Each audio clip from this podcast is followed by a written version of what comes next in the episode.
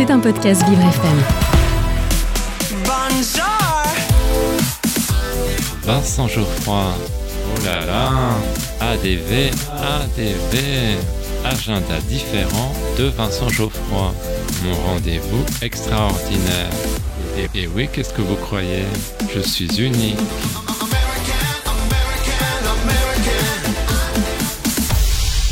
J'ai un secret pour vous. Aujourd'hui, dans mon agenda différent, je vous parle de la pièce Jean Zay, l'homme complet. Mais chut, ne le répétez à personne. Elle a été inspirée par l'ouvrage Souvenirs et solitude de Jean Zay. On découvre Xavier Béja qui est seul sur scène mais qui a beaucoup de présence.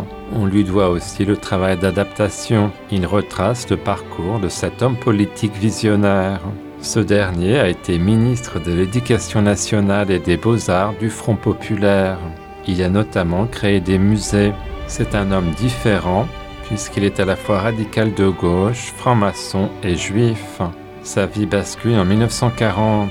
Après un simulacre de procès, il est condamné par le gouvernement de Pétain à la déportation. Il est finalement incarcéré à Marseille, puis à la maison d'arrêt de Riom. Ce soir, vers 6 heures, le capitaine commandant la prison militaire de Clermont-Ferrand pénètre dans la cellule que j'occupe depuis près de 4 mois et m'annonce Vous partez cette nuit pour Marseille. Je viens de recevoir l'ordre. Pour Marseille. Et de là? De là, je ne sais pas. Il nous fait partager sa vie de prisonnier, mais il se remémore aussi son action passée et évoque la situation actuelle de la France. Militaires et inspecteurs des finances jouent les premiers rôles en France depuis six mois.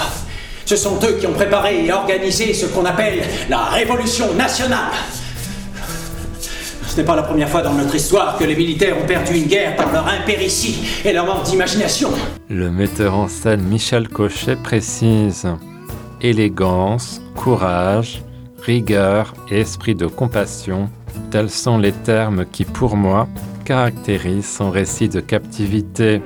Ce que le maréchal Pétain vient d'apprendre, c'est que l'instituteur et l'institutrice de Saint-Christophe appliquent mes instructions ministérielles de 1937-1938. J'ai été touché par la dimension tragique du destin de cet homme. J'ai été frappé par l'immense culture de ce vrai humaniste.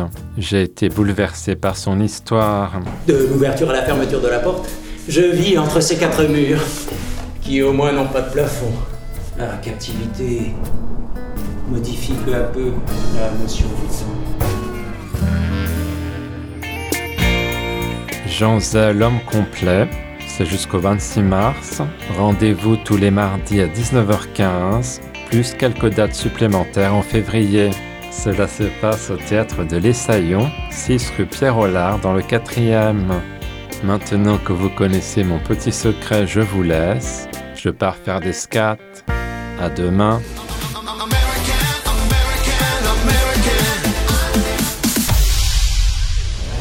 C'était un podcast Vivre FM. Si vous avez apprécié ce programme, n'hésitez pas à vous abonner.